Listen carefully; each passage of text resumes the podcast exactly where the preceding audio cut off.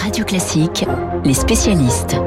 Pratiquement 7h40 sur Radio Classique. Les spécialistes de l'économie, du cinéma, avec Fabrice Lundi et avec Bruno Kras. On va débuter avec vous, Fabrice, dans le débat préélectoral actuel. Beaucoup de débats sont axés sur l'immigration. Intéressant ce rapport eh bien, du Conseil d'analyse économique qui explique que la croissance est pénalisé par le manque de talents étrangers. Oui, Renaud, le Conseil d'analyse économique, ce qu'il faut dire, c'est un organisme indépendant chargé de conseiller le gouvernement. Et ce qu'il faut préciser également, c'est que ce rapport, il a été commandé il y a un an, donc avant les polémiques actuelles. Alors, un constat tout d'abord, euh, la France n'est pas un grand pays d'immigration. Voilà, on va à l'encontre un petit peu des idées reçues. Elle reçoit deux fois moins d'immigrés que dans les pays similaires, 0,4% de la population versus 0,85% dans le reste de l'OCDE. Autre constat, les personnes résidentes en France et nées à l'étranger, critère de l'OCDE, ce sont 8 400 000 en France, 13% de la population française, 14% au Royaume-Uni, 16% en Allemagne, 19% en Suède. Mais, alors c'est là que ça devient intéressant, la France souffre d'une immigration trop peu qualifiée. 4 immigrés sur 10 en France ont un niveau égal ou inférieur au brevet d'écolage. Et presque la moitié des immigrés viennent, pourquoi? Au nom du regroupement familial. Or, les deux économistes, Emmanuel Auriol et Hillel Rapoport, pointent les bienfaits d'une immigration de travail qualifiée et diversifiée en matière d'innovation, d'entrepreneuriat et donc de croissance et de productivité. En plus, les effets de réseau des diasporas créent des ponts avec d'autres pays qui stimulent le commerce extérieur et l'investissement étranger. Ils prennent un exemple. Aux États-Unis, les immigrés, qui représentent 13% de la population, sont à l'origine du quart des brevets déposés entre 1940 et 2000. En France, c'est seulement 8% des dépôts.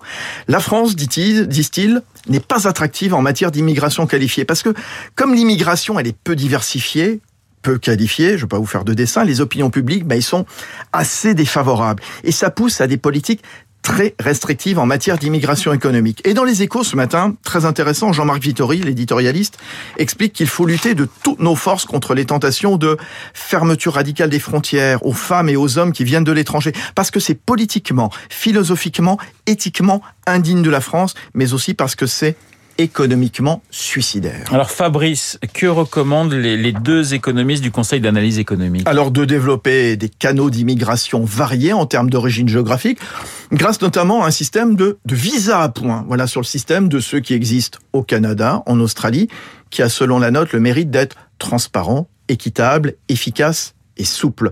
Euh, en 2016, il y a eu un dispositif qui a été euh, créé un petit peu dans le même style, hein, qu'on appelait le, le passeport talent pour accueillir les jeunes qualifiés.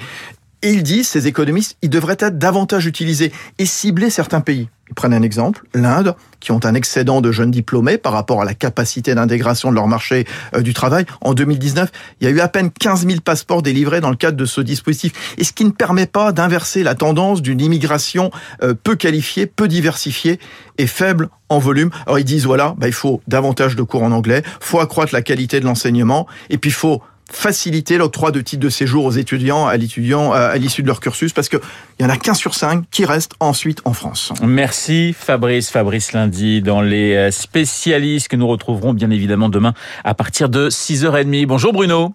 Bonjour. Bruno Kras en direct du festival du film de Sarlat heureux homme, hein, parce que attention quand même à Sarlat, attention au magret, attention au confit, attention au foie gras. C'est un beau festival, le festival de Sarlat.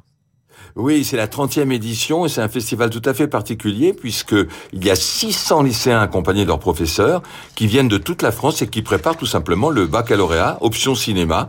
Alors le film du bac cette année, c'est Le secret derrière la porte de, de Fritz Lang. Ils vont voir presque tous les films de Fritz Lang, ils vont fabriquer des petits films dans les rues de Sarlat. Voilà. Et nous, pendant ce temps, on a, écoutez bien, 45 films au programme français, étrangers. Donc euh, on a aussi du pain sur la planche. Je prends, je prends de l'avance pour Radio Classique. J'essaie de voir un maximum de films. Eh ben voilà, vous n'allez pas chômer pendant cette euh, ce séjour en Dordogne. Sorti aujourd'hui, Bruno, sortie d'Aline, signé euh, Valérie Lemercier. Alors Aline, c'est bien sûr Céline Dion et c'est un film qui était très attendu.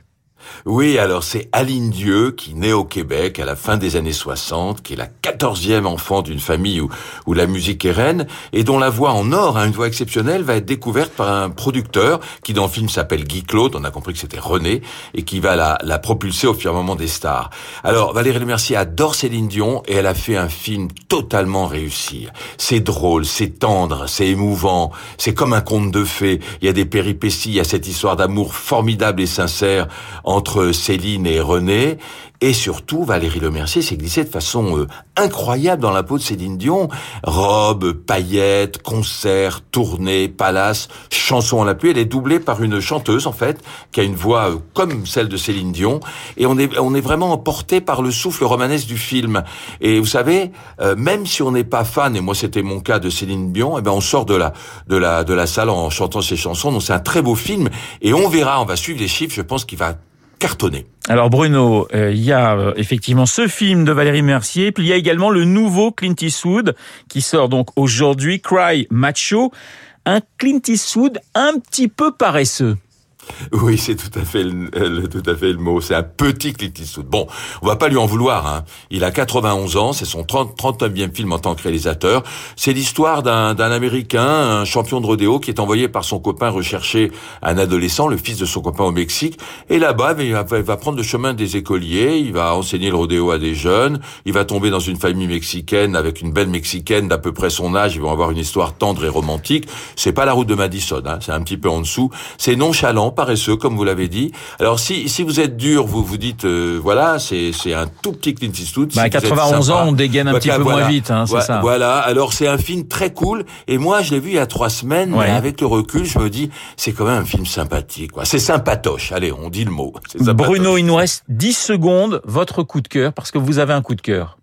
Marcher sur l'eau d'Aïssa Maïga, cette euh, comédienne sénégalaise euh, très belle et très bonne comédienne, qui a fait un documentaire sur le nord du Niger, un village euh, où la, la terre est asséchée à cause du réchauffement climatique. Vous allez suivre les péripéties, c'est formidable et je vous jure qu'à la fin, que je dévoilerai pas, on a la larme à l'œil parce qu'ils vont retrouver l'eau quand même. Marcher sur l'eau, allez voir ce documentaire très émouvant. Merci Bruno. Bruno, en direct du festival de Sarlat. Sarlat en Dordogne, l'une des, l'un des plus beaux départements de France n'ayons pas peur euh, des mots. Merci Bruno, on vous retrouve la semaine prochaine dans le studio euh, de Radio Classique. Dans un instant, le journal imprévisible d'Augustin Lefebvre. Euh, Kamala Harris, vous le savez, est à Paris. L'occasion de revenir avec Augustin sur le rôle d'un vice-président américain. Le journal imprévisible.